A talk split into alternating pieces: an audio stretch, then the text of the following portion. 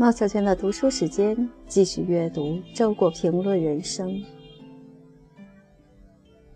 九，宽待人性。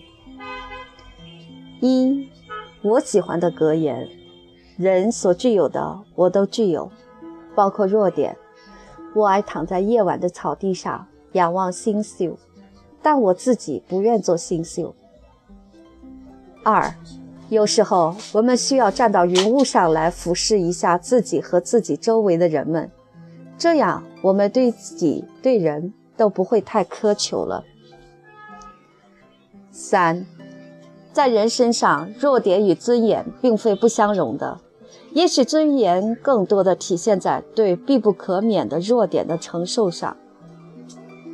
四，既然我们人人注定要下地狱。我们身上怎么会没有这样那样的弱点呢？当然，每人通往地狱的道路是不同的。有时候，我对人类的弱点怀有如此温柔的同情，远远超过对优点的钦佩。那些有着明显弱点的人，更使我感到亲切。一个太好的女人，我是配不上的。她也不需要我，因为她有天堂等着她。可是，突然发现他有弱点，有致命的会把他送往地狱的弱点，我就依恋他了。我要守在地狱的门前，阻止他进去。五，有时候我会对人这种小动物忽然生出一种古怪的怜爱之情。它们像别的动物一样出生和死亡。可是有着一些别的动物无法想象的行为和嗜好，其中最特别的是两样东西：货币和文字。这两样东西在养育它们的自然中一丁点儿根据也找不到，却使多少人迷恋了一辈子。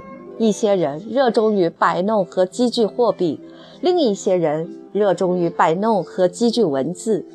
由自然的眼光看，那副热衷的镜头是同样的可笑的。